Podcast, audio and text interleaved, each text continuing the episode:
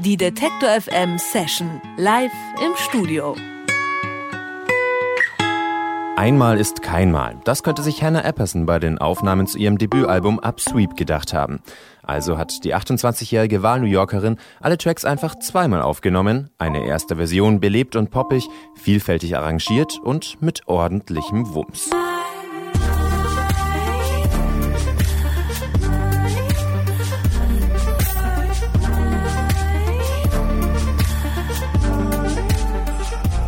Einmal einfach komplett anders, reduziert, nackt, nur mit ihrer Geige und ein paar gespenstischen Effekten gewürzt.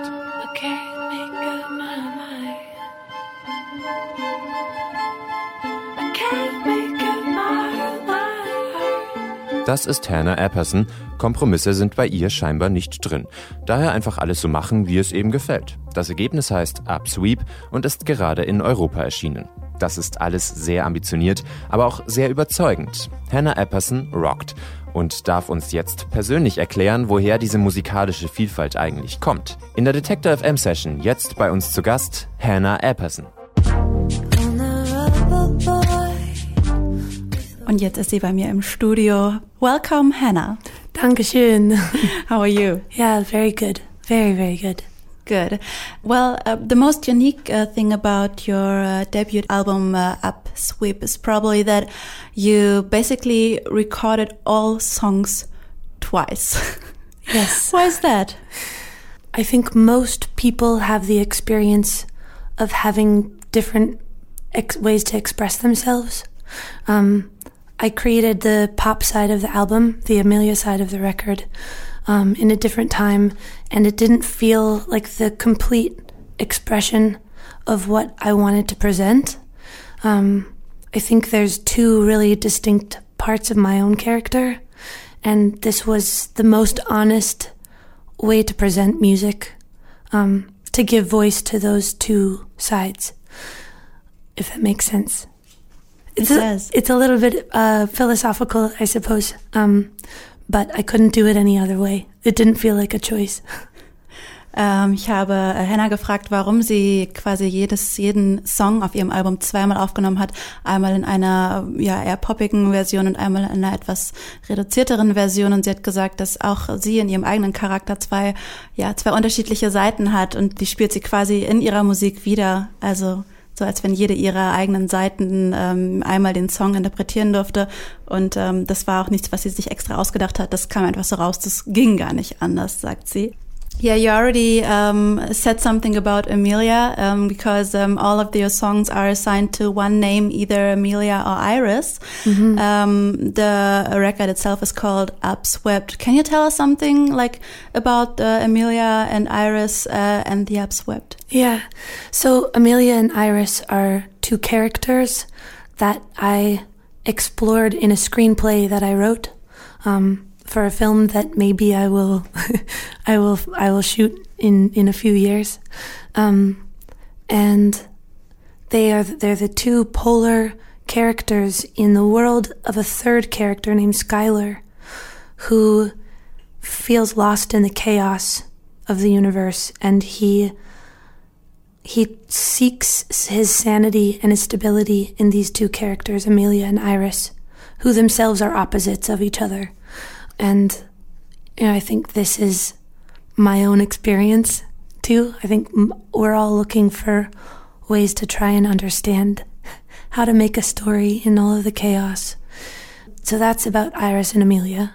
And then Upsweep is um, from a list of unexplained sounds from the ocean, and um, the source is not known. And the since the 90s, the sound has actually been disappearing, and will probably have disappeared completely. And for me, this concept of a sound that has a vague origin and will go extinct before the origin is known is very similar to a, a life.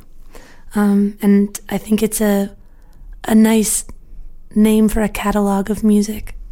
So I agree. Hmm. Yeah. Ähm, sie hat gesagt, äh, Hannah hat erzählt, dass sie ein äh, Drehbuch geschrieben hatte und in diesem De Drehbuch ging es um äh, Skylar und äh, der hatte quasi zwei Persönlichkeiten, Amelia und Iris, die sich, äh, die genau gegensätzlich zueinander waren und die Skylar am Ende geholfen hatten, seinen Verstand zu behalten. Ähm, so viel zu den beiden äh, Frauennamen, die einem quasi begegnen, äh, schon auf der Rückseite des Albums. Ähm, und das Upswept, äh, Upsweep ist äh, eine interessante Geschichte. Da geht es quasi um ähm, Geräusche, die im Meer zu hören waren, wo sich keiner erklären konnte, wo die herkamen. Und ähm, das hat sie sehr, ähm, sehr berührt, denn diese Geräusche werden seit den 90ern immer weniger bis gar nicht mehr äh, vernommen, bevor man überhaupt den Ursprung ähm, der, des, äh, des Geräuscheerzeugers äh, herausfinden konnte. Ähm, das vergleicht sie auch auf so eine etwas philosophische Art und Weise mit dem Meer. We'll now her, hear the first song, and I wonder, is it a Amelia or Iris song? what, what song is it? Probably closer to Iris. okay. Probably closer to Iris, but it will always be the two. What's it called? Um, the first song is called Story.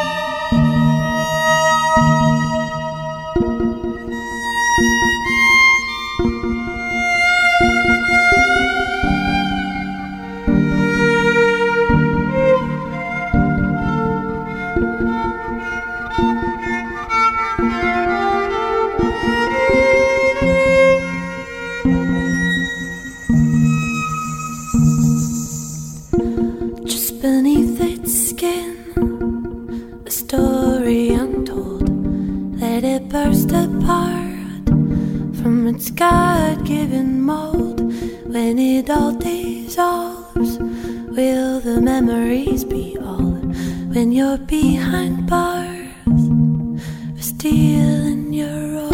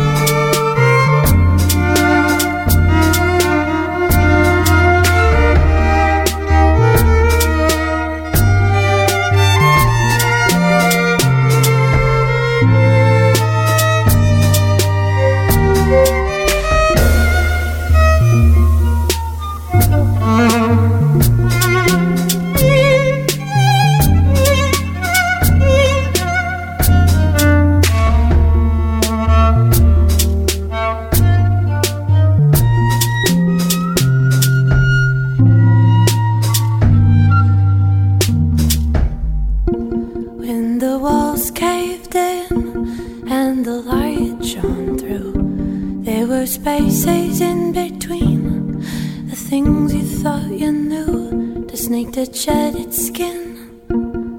How much of him is left? You said nothing. I can't make up my mind.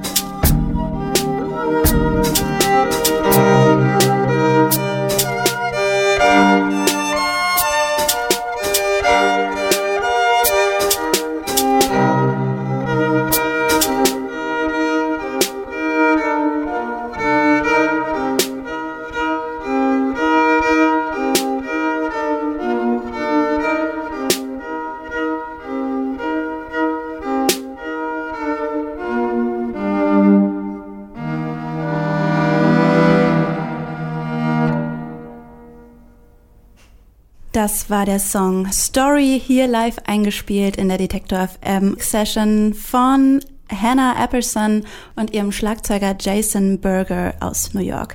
Well, uh, you are quite active in on social media, not just promoting your own music, but also um, talking about um, political stuff. For example, for um, about the protesting against TTIP. Why do you decide to use those channels for those matters? For me, there's no separation between the music and, and politics and social movements. All of these things necessarily inform each other. Music is a tool for expression, and the things that you use the tool for need to matter in the bigger world.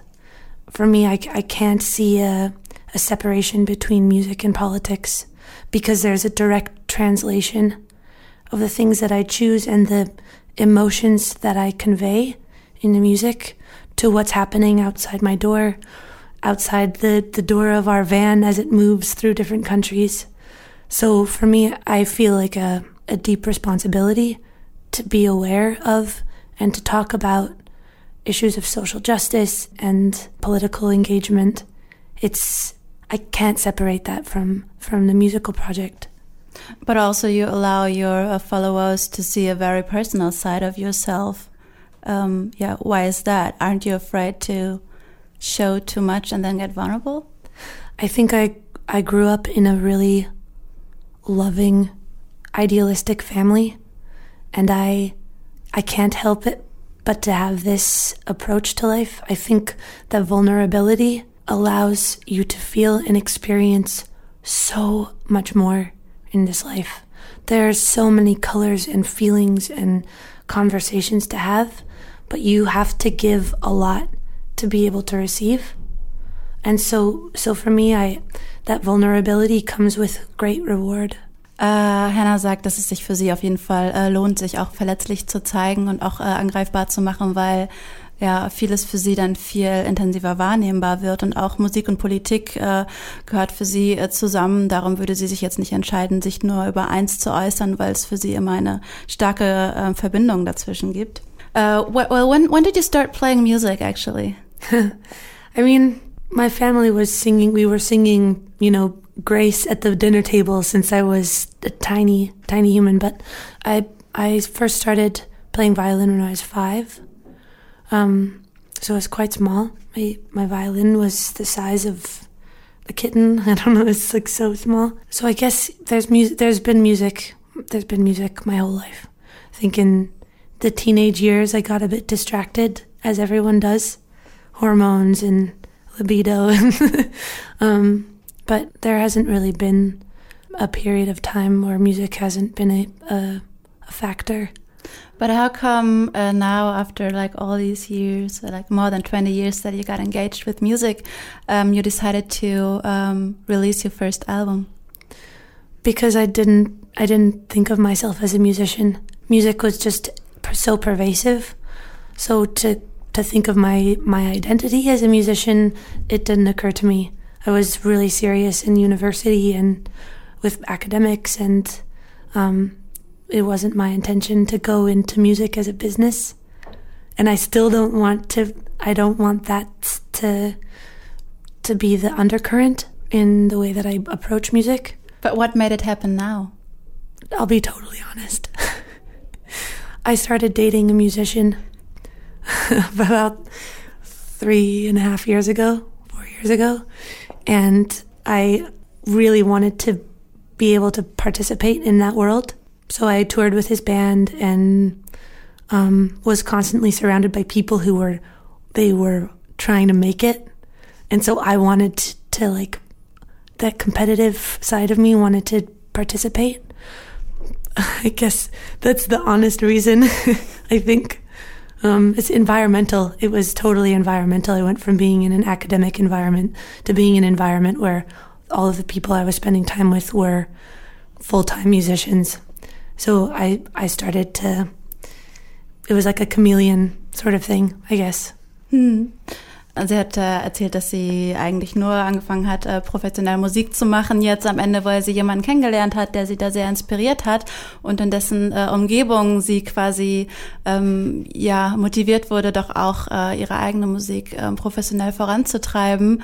Ähm, also quasi mehr aus Zufall, gar nicht aus so einem äh, aus seiner eigenen Motivation heraus. Obwohl sie auch schon Geige gespielt, seit sie fünf war, hat sie eigentlich nie darüber nachgedacht, Musikerin zu werden. Und dann hat sie diese äh, besondere Person kennengelernt und jetzt sitzt sie hier mit ihrem ersten Album. Tonight you will play music live in Leipzig. Um, how uh, does that work? Do you play the song twice, or do you play the hmm. five songs in a way that connects both versions? Or it's definitely a synthesis of the two of the two sides. Um, because I'm I'm also touring with a phenomenal and uh, drummer and dear friend um, who who helps kind of connect the worlds. Um, sonically, we have, I think we have a pretty full spectrum of sound just for there being, you know, a duo. Um, and we play some songs that are not on the record that are from much uh, older repertoire. So it will be it will be a combination. One day, one day I would like to do a tour where I can play two nights and two different versions of the song. I think it would be fun, but maybe we'll get the budget one day.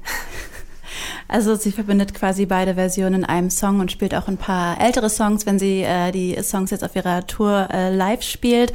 Um, we'll hear another song now. Which song are you going to play for us? Um, this is going to be a song called Farthest Distance.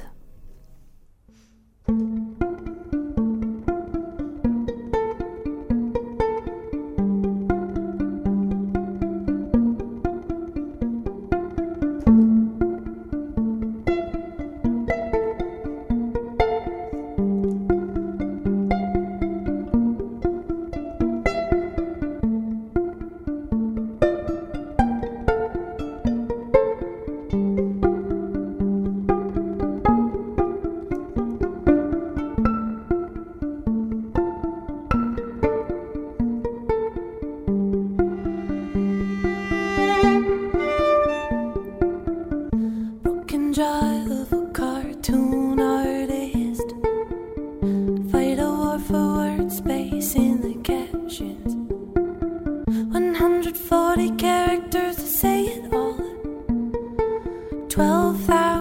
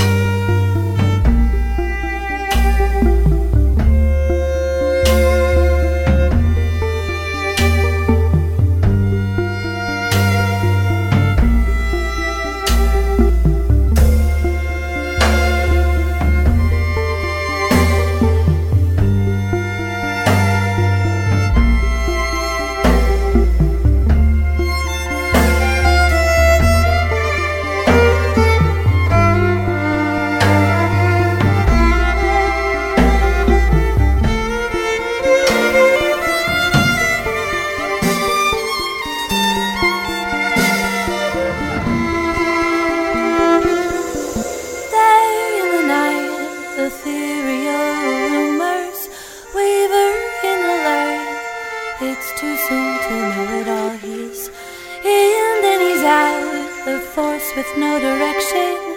Dry stones, wet hands, water from the wasteland.